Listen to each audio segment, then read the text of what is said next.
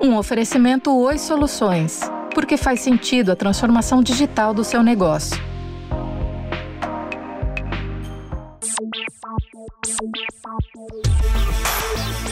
Deu tilt? A gente explica. Esse é o podcast de ciência e tecnologia do UOL. E eu sou Ricardo Cavalini. Vamos conversar?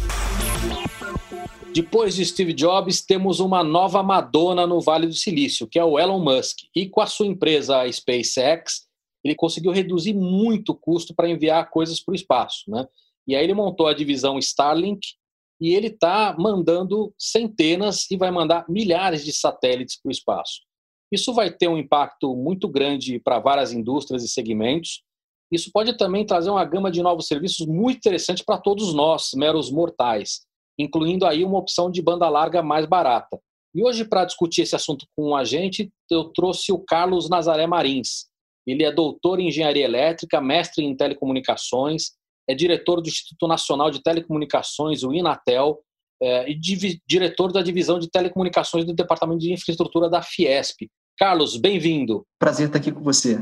Prazer é meu. É muito bom falar de um assunto que é tão antigo e, e, e tão velho e que, de repente, é tão novo, né? Sem dúvida. É, satélite é, sempre foi um, um tema muito né, interessante, despertando muita curiosidade em todos os jovens e todos os profissionais de tecnologia, é, embora já exista há mais de 60 anos. A gente está aí no mercado bem consolidado, um mercado que já ofereceu diferentes tipos de serviços em diferentes áreas, mas que, por mais que é, a gente imagine que tudo se esgotou, na verdade a gente descobre que surgem coisas novas a cada dia e satélite está dando amostra disso, né? Carlos, o que, que dá para colocar no satélite? Né? Assim, a gente tem uma quantidade hoje, falando de internet das coisas, de, de sensores e câmeras e, e uma quantidade infinita de coisas que dá para a gente trabalhar. Tudo isso dá para a gente mandar para o espaço. Esse satélite ele poderia ter praticamente qualquer tipo de sensor e qualquer tipo de, de inteligência, correto? Sim, sim. Existem algumas limitações naturais no que diz respeito a peso, a uso de tecnologia, a recursos, é, porque muitas vezes você não consegue é, ter a mesma é, implementação né, no satélite, justamente em função dessas questões ligadas à dimensão e peso. Mas muita coisa pode ser implementada através de satélites. O Elon Musk já mandou centenas, né? A última vez que eu pesquisei o número, lá, 420 satélites, todo é, esse número está crescendo eles, rapidamente. Na primeira etapa, eles querem chegar em 1584, né? É, então, mas essa primeira 60. etapa seria uma primeira etapa de teste, né? O que eles estão planejando mesmo são 12 mil e eles têm autorização para lançar 42 mil. Agora, você tem também a Amazon, né, da, da Blue Origin, que está lançando lá, o, não sei falar o nome do projeto, o projeto Kuiper, sei lá como é que fala isso, mas também vão lançar, sei lá, 3 mil e, e pouco. Você tem aquela europeia que já, já lançou 70 e poucos e quer lançar mais 600, 700. Ou seja, nós estamos falando que em uma década a gente vai, década, a gente vai passar de sei lá, 3, 4 mil satélites, talvez para 50 mil.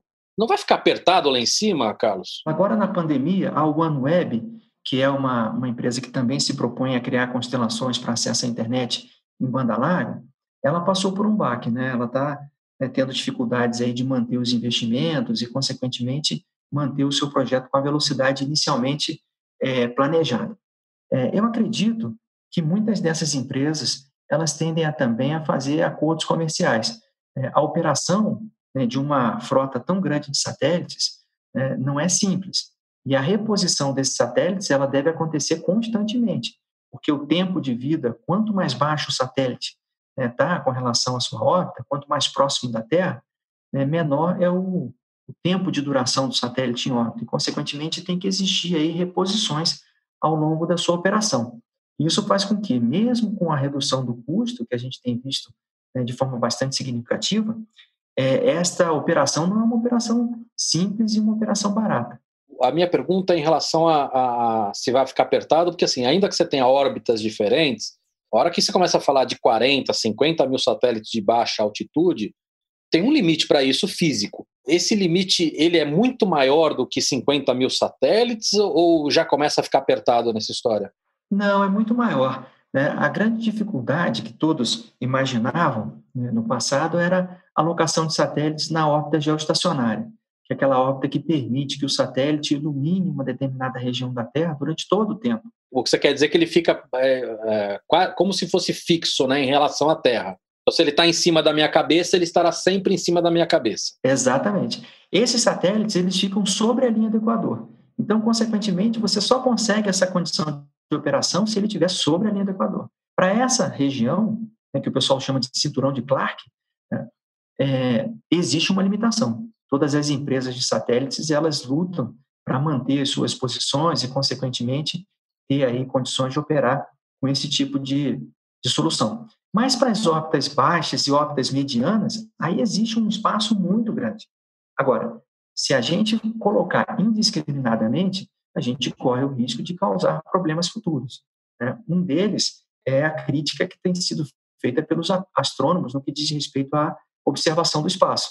Né? Essa primeira leva do, do, do Musk, você conseguia ver claramente o, o, as luzinhas, né? Você teve, inclusive, gente achando que era nave espacial, enfim. Ele comentou que eles iam ter uma camada para refletir menos o Sol e eles também iam aumentar um pouquinho a órbita e queria melhorar um pouco isso. Ainda assim, mesmo que seja um pontinho escuro, a hora que a gente está falando de 12 mil, 15 mil satélites, isso deve atrapalhar a astronomia, né? Ah, sem dúvida, impacta. Embora eles estejam comentando do DarkSat, né, que seria o satélite aí com, com essa preocupação do reflexo, né, de refletir a luz do Sol, é, impacta. Agora, existe um espaço ainda muito grande para se ocupar né, com satélites. A gente ainda está muito distante é, de possíveis é, danos significativos no que diz respeito à pesquisa. E um outro aspecto também que vale a pena ressaltar é que hoje né, se fala em 12 mil, 42 mil, mas bem possivelmente as técnicas de comunicação e até mesmo as capacidades de satélite né, nos tragam a números menores, porque aí o custo da operação diminui. É, ao longo dessa história de satélite, a gente já viu algumas empresas que tentaram ter comunicações, tentaram oferecer comunicações né, de maneira global usando satélite, o Iridium, a Globalstar, né? É, e todas elas esbarraram justamente no custo de operação, porque as redes terrestres acabam oferecendo os custos menores. Eu queria, eu queria ainda falar sobre essa questão de, eh, dessa, dessa poluição. Né? É, qual que é a vida útil de um cara como esse? Porque, tudo bem, esses de baixa órbita, eles não vão ficar gerando lixo no espaço, né? porque hoje você tem, sei lá, 130 milhões de detritos no espaço, é, de, de, pedaços de peça ou, ou satélites velhos. Esses caras de baixa órbita, a hora que ele para de funcionar, ele cai na Terra. Mas assim, essa queda é controlada ou não? Não, normalmente eles nem chegam a atingir a superfície terrestre. Quando eles ingressam na atmosfera, eles são incinerados, porque o atrito né, com a atmosfera, com os gases, é tão grande né, que ele acaba aumentando demais a sua temperatura e é incinerado. Como acontece né, com alguns, alguns casos né, é, facilmente percebidos das estrelas, dos meteoritos que entram na Terra. Né? a gente vê aquele facho de luz justamente porque ele está incinerando, né? ele está pegando fogo. Então, isso vai acontecer não, também. Mas não sobra nada dessa história ou não? Ou a gente corre o risco ainda de, de tomar uma moedada, porque assim, você pegar uma moedinha de metal caindo do espaço, né? É, Sem dúvida. O risco é grande é, também, né? É, o risco é muito pequenininho, sabe? É, dizer que não acontece, né? É, é um exagero, porque os materiais, eles são é, completamente é, destruídos se a temperatura for muito elevada. A temperatura fica muito elevada realmente, mas a composição do satélite pode interferir, ou seja, dependendo do material utilizado, pode cair alguma coisa né, na Terra. Agora, toda essa operação é acompanhada de, uma, de um requinte tecnológico muito grande. Né? Uma operação como essa não pode ter falha no que diz respeito a atingir alvos na Terra ou atingir é, os usuários né, de forma inadequada. E aí o mesmo, a mesma preocupação que vai existir com o lançamento vai existir também né, para a retirada desse satélite de órbita. Afinal de contas, um satélite, ao sair de órbita, não pode interferir né, na superfície terrestre e também não pode interferir em outros satélites que, o, que estão na vizinhança. Né? Então, vai ter sempre um controle aí para consumir o final do combustível do satélite para que a sua retirada de órbita seja feita de forma segura. Deu tilt, volta já. Para sua empresa passar pela transformação digital com profissionais trabalhando em qualquer lugar, conte com a Oi Soluções e suas ferramentas de telecom e TI. Oi Soluções, porque faz sentido a transformação digital do seu negócio. Agora a gente está falando muito sobre constelação de satélites, né? Por que, que precisa dessa quantidade absurda? É porque esses caras estão querendo fazer é, uma internet no espaço, né? É, e aí acho que também entra uma discussão boa de quem é que paga essa conta. Né? No, no caso do Elon Musk, muita gente acredita que vai ser o mercado financeiro. O que acontece hoje? Cerca de 80% da, das operações em bolsa de valores são feitas por robôs. E esses robôs tomam decisões em milésimos de segundo. Né? Então, qualquer demora na hora de agir tem um impacto muito grande de, de, de grana, de, de lucratividade para esses caras. E aí você pegar hoje uma empresa no Japão que queira falar com uma empresa nos Estados Unidos, né, uma bolsa americana, ou esse cara vai ter que alugar um escritório e botar o servidor dele ali no, nos Estados Unidos, ou ele vai fazer isso por, por fibra ótica, mas passando por cabo submarino, é, esse caminho que esses cabos, esses cabos percorrem, né, dando volta em continente e tudo, e passando por um monte de conexões, porque não é um cabo de ponta a ponta, né, ele passa por algumas conexões, isso vai gerando atraso de alguns milésimos de segundo é, quem, quem, é gamer, né, quem joga videogame entende bem isso. Né? Uma coisa é a velocidade, outra coisa é a latência. Né? Ou seja, fazer uma analogia aqui, um caminhão e um navio, ambos conseguem carregar muita carga, mas um caminhão é mais rápido para chegar do que um navio. Né?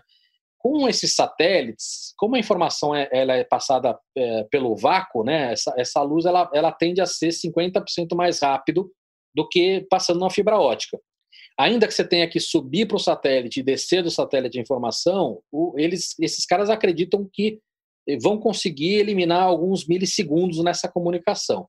Né? E com isso o mercado financeiro pagaria rios de dinheiro para ter uso disso. Mas a melhor promessa, Carlos, que eu queria escutar de você é em relação à internet livre ou muito barata. Isso pode ter um impacto muito grande, né? Porque a população mundial ainda não tem acesso à internet, se a gente for considerar a população como um todo. É, eu acho que a grande ambição quando se constrói uma constelação tão grande é justamente oferecer banda larga para um número cada vez maior de pessoas e, consequentemente, em locais mais é, distantes, locais mais ermos, né, onde você tem uma baixa densidade demográfica. E muitas vezes o serviço terrestre não né, é, se sustenta, ou seja, não consegue ser coberto pelos usuários é, que são em número pequeno, mas numa constelação de satélite isso seria possível. Eu acho que o grande ganho que uma grande constelação né, como essa traz é a possibilidade de você levar é, internet para todo e qualquer lugar do mundo. E essa é a ambição deles, né, justamente levar a internet para todo e qualquer né, habitante da Terra. Agora, Carlos, para isso acontecer, isso obviamente tem um impacto gigantesco. É, se pega mesmo no Brasil, a internet ainda não é não é para todo mundo, né? A gente tem um, uma penetração alta, nós estamos falando de 70%, ou seja, tem uma quantidade grande de pessoas que ainda não têm acesso à internet. É, mas qual é o custo? Assim, eu vou precisar ter uma antena para acessar esse satélite. O custo dessa antena ele é alto. Esses caras não divulgaram ainda, né? Mas precisa ser alguma coisa é, barata para que não adianta você falar assim, pô, te dou acesso gratuito, mas você precisa gastar uma fortuna para ter um aparelhinho que vai conseguir falar com a gente, né? É, é, esse custo ele tem como ser muito barato, ele tem como ser bastante reduzido. É, mas vai depender muito da escala. Ou seja, dentro do plano de negócios de uma companhia como essa, é, existe a visão de que, se a escala de usuários não for né, elevada, é, você não consegue viabilizar, porque você gasta muito com a infraestrutura, imaginando que milhões vão comprar né, o acesso. E aí, consequentemente, é como, por exemplo, a televisão por assinatura via satélite. A televisão via por assinatura via satélite, ela conta com uma estrutura que custa bilhões, mas dividida por milhões de usuários, o custo do satélite em si é pequeno. Agora, o que impacta na decisão de se instalar é, uma televisão por assinatura é o custo final de operação do serviço. Por esse motivo, é necessário que a antena seja uma antena pequena, de 60 centímetros, 45 centímetros, que o set-top box, que a caixa que fica na sua casa, seja uma caixa barata. Né? Então, essa infraestrutura de satélite, ela deve contar com uma estrutura de usuário terrestre bem baratinha, no intuito de fazer com que viabilize a operação nas mais diferentes localidades ao redor do globo. Agora, para isso é, é, importante que no plano de negócio já leve em consideração a fabricação dessas unidades em alta escala. É, como nós estamos falando de internet gratuita ou muito barata para populações carentes, eu acho que pode ter, inclusive, ajuda de, de, de países e organizações para prover isso, porque vai ser muito mais barato do que você ficar instalando antena ou passando cabo, enfim. É, eles não Agora... nada ainda, né? mas falam que é, na operação que vai começar é, no Canadá e no norte dos Estados Unidos, é, o preço da assinatura seria aí por volta de 80 dólares, que é o equivalente a uma assinatura de banda larga né, nesses dois países. É, esse preço ainda é alto. Mas esse preço eles estão divulgando mediante a, a, a, você ter uma banda larga de altíssima qualidade, né? Sim. É, nós estamos falando aí, eles prometeram aí um, um giga, enfim, nos testes não chega nem perto disso. Mas acho que tem, a partir do momento que você tem satélite rodando o mundo inteiro, você tem flexibilidade para trabalhar isso de uma maneira bastante flexível, né? É, o quanto que você disponibiliza de taxa para cada um dos usuários pode ser trabalhada, né? É, em termos sistêmicos, isso é totalmente viável. E aí diferenciar, né? Ainda que não seja uma telecomunicação celular, como é a telefonia celular, né, como são dos smartphones, você também tem a limitação por satélite. E aí, no caso de você oferecer essa banda larga para quem mora em São Paulo, você pode cobrar mais caro, porque você também tem um limite de uso ali. Agora, o cara que está ali no, no interior, é, você pode oferecer um custo mais barato, né? Você também tem essa flexibilidade, imagino. Sem dúvida. A rede vai ser construída no intuito de oferecer diferentes planos, né? Normalmente, é, quando se institui né, um serviço como esse, existe a possibilidade aí de fazer um escalonamento do tipo de, de uso e, consequentemente, oferecer diferentes possibilidades de custo. Né? É. Agora, você está você tá utilizando é, uma, uma rede mundial lá no espaço. Isso é legal também para governos autoritários, né? quer dizer, não é legal para eles, mas para o mundo é legal porque você passa a prover internet em regiões como Cuba ou China, que tem um controle muito grande em relação à internet e que vai ser difícil do governo legislar sobre isso, né? Tudo bem, eu não vou nem comentar que China é um mercado muito relevante para Tesla, então talvez o Elon Musk não queira entrar nessa história, mas a gente pode ter um concorrente dele que vai prover internet para qualquer cidadão do mundo, né? Isso é, isso é legal também, né? Ah, eu acho que nós temos que imaginar daqui para frente comunicação chegando a todas as localidades, né? Porque a gente já identificou que com comunicação você consegue melhorar a educação, com a educação você consegue aumentar o número de oportunidades para todo mundo que, que desfruta de acesso. E eu acredito que essa é uma tendência, independentemente dos países e dos blocos políticos ou econômicos. Eu acho que o grande desafio dos próximos anos, com tecnologia satelital ou com tecnologia 5G, vai ser justamente prover para a população acesso à comunicação e comunicação de qualidade. É, o que há 30 anos atrás não era encarado como um item básico né, das famílias, hoje a gente né, já né, enxerga a internet como sendo gênero de primeira necessidade. Né? Não dá para imaginar as pessoas é, desconectadas de um mundo tão é, frenético e tão rápido como hoje. Né? Sim. O Carlos, é, você estava me comentando sobre, a gente estava falando sobre a antena, né, sobre o, o acesso. Agora, vai rolar acesso móvel? Uma coisa é eu, eu colocar a minha anteninha ali como se fosse uma, uma TV por assinatura, outra coisa é eu poder, por exemplo, eu tenho duas famílias de amigos que moram em barco né, e viajam pelo mundo. E esses caras não têm internet porque a internet via satélite é muito cara. Né? É, vai rolar internet móvel? Ah, eu acredito né, que o grande atrativo nos próximos anos seja justamente acesso com mobilidade. É, todo mundo quer ter mobilidade. Consequentemente, as redes de satélite elas têm essa possibilidade, porque como elas abrangem, no caso de uma constelação como essa, uma área muito grande, ela dá a possibilidade de você né, ter mobilidade né, e, consequentemente, fazer uso de acesso móvel. É, e esse vai ser o grande apelo. Né? Então, a gente pode se preparar, porque essas redes elas vão prover tão é, logo que tão logo sejam feitos os testes, os testes sejam realizados com sucesso, tanto a possibilidade de fazer acesso fixo como também acesso móvel. Legal. Isso entra numa questão que que é a concorrência de mercado. Né? Você comentou, por exemplo, de TV por assinatura, que já está rolando uma concorrência muito grande com a própria internet, né? né? Os, os Netflix da vida, é, mas quando a gente começa a falar mesmo de, de, de internet fixa, né, de banda larga, banda larga fixa, a gente já tem um impacto nas teles hoje, nas, nas telecoms, né, as empresas de, de internet hoje. Seja acesso rural, seja a internet das coisas. Né? Agora, se a gente fala também de, de, de prover acesso móvel, essa concorrência vai ficar muito boa, né? Ah, sem dúvida. Eu acho que daqui para frente né, a gente não vai ter um único tipo de tecnologia, um único tipo de serviço viabilizando o acesso. É, daqui para frente a gente vai ver diferentes tecnologias, diferentes soluções é, viabilizando acesso é, e, consequentemente, provendo diferentes tipos de serviço é, para diferentes aplicações. Então, a gente vai ter um mundo cada vez mais plural. Seja Starlink ou qualquer outro, se a gente vai ter também é, comunicação móvel, a gente pode resolver, por exemplo, o problema de caixa preta de avião, né? Daria para ser uma caixa preta em tempo real, do avião ficar mandando essa informação para um servidor e a gente conseguir ter um controle desses aviões em tempo real, né? Porque hoje você tem é, quando o avião está no meio do mar lá, você não sabe o que está acontecendo.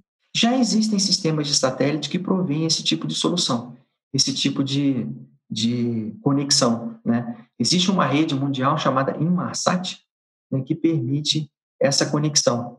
Né? Inclusive, já existem várias companhias aéreas que fazem essa conexão é, através de satélite e conseguem registrar, ter o registro aí completo né, do voo e das informações que estariam na caixa preta.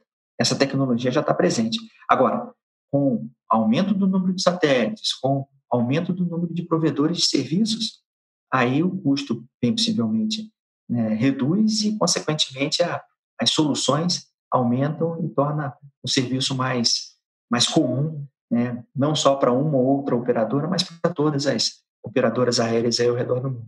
É, legal. Que outros tipos de serviço podem aparecer, Carlos? seja nessa leva nova de satélites aí, ou seja na, nas próximas, agora que o custo vai estar mais acessível? Ah, eu acredito que pode surgir muito serviço voltado para é, agricultura, né, para monitoração de plantio, né, para identificação de pragas. Né. É, existe também uma possibilidade de ajudar muito na parte logística. Hoje, comunicação via satélite já, já é, ajuda muito no rastreamento de frotas, né? É, e aumentando o número de opções, no mercado, né, você pode ter um maior número de frotas rastreadas. Consequentemente, você vai ter aí maior segurança para transporte de valores, transporte de cargas, transporte das mercadorias que trafegam ao redor do mundo. O, o, a partir do momento que a gente vai ter essa quantidade de satélites e as pessoas, querendo ou não, passando por esses satélites, eh, isso também abre possibilidades de hacking, né? de, dessas pessoas, de alguma maneira, estarem fazendo hacking nesse satélite. Isso é um risco que existe, né? É, segurança cibernética, ela ela está presente agora em tudo quanto é dispositivo, né? É, a gente percebe que a segurança cibernética hoje ela ainda está muito distante da população como um todo, mas ela é uma necessidade premente para os próximos anos. É, todo elemento de conexão, todo elemento que captura dados e coloca à disposição né, essas informações numa determinada rede ou numa determinada é, infraestrutura de comunicação, ela tem que ser protegida. Né? Da mesma forma que existe uma necessidade de proteger as redes terrestres, também vai existir a necessidade de proteger as redes satelitais.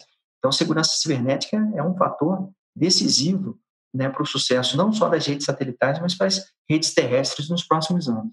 E, e, quem regula essa história? Porque assim, lá, lá obviamente, você tem no, nos Estados Unidos, você tem o FCC, né?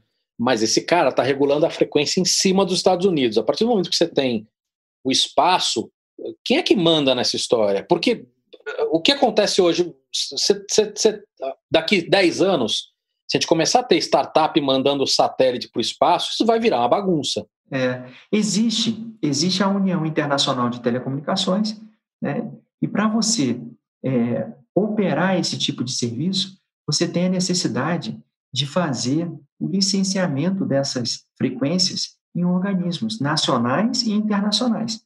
Então, para um lançamento de satélite, por exemplo, existe aí a preocupação de que não só esse satélite esteja né, é, devidamente autorizado pelos países, mas também pelas organizações internacionais. A União Internacional de Telecomunicações é responsável por esse, por esse processo. Né? E nós vamos precisar de regras novas para essa história ou não? Porque a hora que você tem, sei lá, poucos países mandando satélite, as regras, na verdade, são impostas pela limitação, né? A hora que você tem isso muito disponível, né, é, talvez a gente precise de regras novas, do que pode, o que não pode, o que se deve, o que não deve, envolvendo inclusive questões éticas, imagino. As regras e as normatizações em telecomunicações, elas são dinâmicas, né? À medida que as novas tecnologias vão surgindo, as normas elas vão se adaptando. Muitas delas nascem antes de uma determinada tecnologia ser implementada e outras acompanham o avanço tecnológico. Mas isso é uma constância né, no mundo. É, e acredito que nos próximos anos esse ritmo também vai continuar existindo, né, de atualização né, das normas, das, das, normatizações, da legislação de telecomunicações ao redor do, do planeta. O Carlos, esse, esse futuro já chegou, né? A, a, o Starlink já está fazendo teste, já está rodando a internet, ainda aqui numa região limitada, Estados Unidos, Canadá, com, sei lá, 400, 500 satélites, mas nós estamos falando aí de ano que vem, isso já está disponível para o mundo inteiro, certo? É, eu acredito que o ritmo, né, eu ainda não vi resultados práticos do desempenho dessas redes. Né? Eu acho que os, esses resultados, quando publicados, né, eles vão aí é, estimular investidores, novos investidores, né, vão estimular é, empresas a se tornarem parceiras para viabilizar a comercialização ao redor do mundo mas seria muito importante que nos próximos meses nós tivéssemos a Starlink publicando os resultados, informando quais né, os desempenhos alcançados pela rede e, consequentemente, qual a visão dos usuários que estão é, é, acessando essa rede nesse momento experimental, é, no intuito de realmente deixar é, claro quais são as propostas do sistema. Eles prometeram 1 GB de velocidade e uma latência de 25 a 35 milissegundos. Eu sei que isso é, é muito técnico, mas para a galera que é gamer, essas coisas, conhece bem essas medidas. Agora, nos testes atuais, ainda que eles tenham um, um contrato de no disclosure, né, de, de sigilo, é, você já tem alguma uma galera postando. Então, eu vi alguns resultados que vão de 11 a 60 megas né, é, de, de download, é, 5 a 18 de upload e com uma latência de 31 a 94, que assim são resultados piores do que eles prometeram, mas lembrando que não só a tecnologia pode melhorar muito, né? É, a tecnologia de, de, de fazer satélites conversarem e, e, direitinho, mas como eles têm uma quantidade muito baixa de satélites e outra coisa, esses testes são testes de acesso que a gente usa na nossa internet, aqui ah, aquele speed test, aquela coisa. Então, nós estamos falando desse, dessa latência, não ser a latência do satélite de ponta a ponta, mas também conversando com o servidor local. Então, eu imagino que se a gente tiver um caso de ponta a ponta, esse número vai melhorar bastante. É, é, os números são animadores, ainda que sejam longe de, de, de, chegar no que eles prometeram, né? É, o importante é a empresa tornar público e colocar os parâmetros que ela utilizou para fazer as medições, porque aí deixa de ser um, um comentário né, e passa a ser aí é, uma comprovação dos resultados obtidos, né? Eu acho que isso vai definir muito né, o ritmo do projeto e, consequentemente, o ritmo da expansão das constelações né, nos próximos anos. Mas você está animado com esse futuro, Carlos? Ah, sem dúvida. O futuro tecnológico acho que é muito promissor. Eu acho que a gente tem que imaginar um mundo cada vez mais conectado para que surjam mais oportunidades. É quando a gente fala em telecomunicações, independentemente dela ser via satélite, ou terrestre, usando 5G, fibra ótica é, e tudo aquilo que nós temos aí no dia a dia, avançando numa velocidade cada vez maior, o mais importante é conectar pessoas, é conectar pessoas e trazer oportunidades é, para todos que fazem parte dessa grande aldeia global. Legal, Carlos. Eu também estou muito animado com esse futuro. Espero que ele chegue rápido, que a gente tenha mais opções aí, não só para para pessoas que hoje não têm acesso à internet, mas também para empresas, né, empreendedores, para criar soluções novas, serviços novos, não só no Brasil, mas pelo mundo inteiro. Obrigado. Nada, eu que agradeço pela oportunidade de conversar aqui com vocês. Para mim é sempre um grande prazer poder falar de tecnologia. Maravilha. Um abraço. Um abraço. E no nosso site, wall.com.br barra tilt barra podcast barra deu tilt, você vai encontrar nomes e referências de coisas que a gente recomendou aqui no nosso podcast. Deu Tilt tem a apresentação de Ricardo Cavalini, edição de áudio de João Pedro Pinheiro e coordenação de Fabiana Ushinaka e Juliana Carpanês.